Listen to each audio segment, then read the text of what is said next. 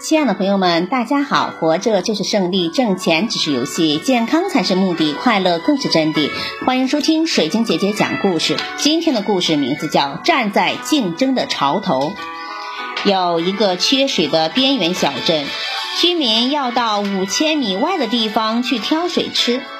脑瓜灵活的村民甲看到了其中的商机，他挑起水桶，以挑水卖水为业。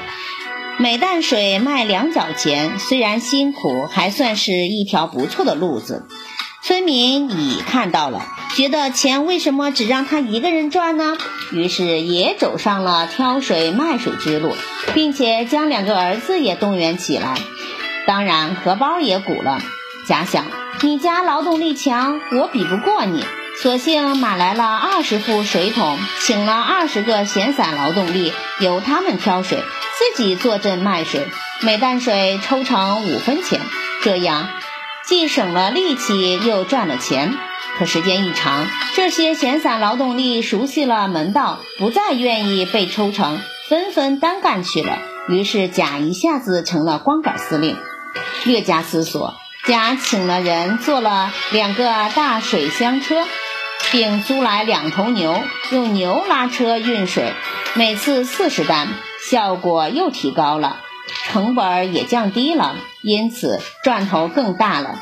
这让其他人看得眼红。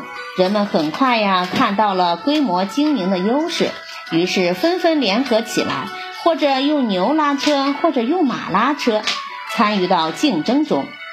然而，正当竞争日夜日益激烈的时候，人们突然发现自己的水竟然卖不出去了。原来呀。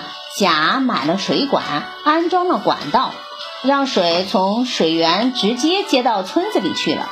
自己只要坐在家里卖水就行了，价格大幅度下降，一下子垄断了全部的市场。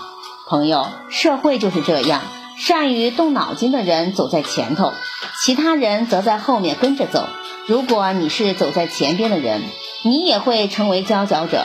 如果人人都能够在竞争中共同前进，社会也就进步了。培养新习惯，就要变换新思路。遇事脑子多转几个弯儿，寻找习惯的空隙，用智慧创造奇迹，这样才能永远走在别人的前边。感谢收听，再见。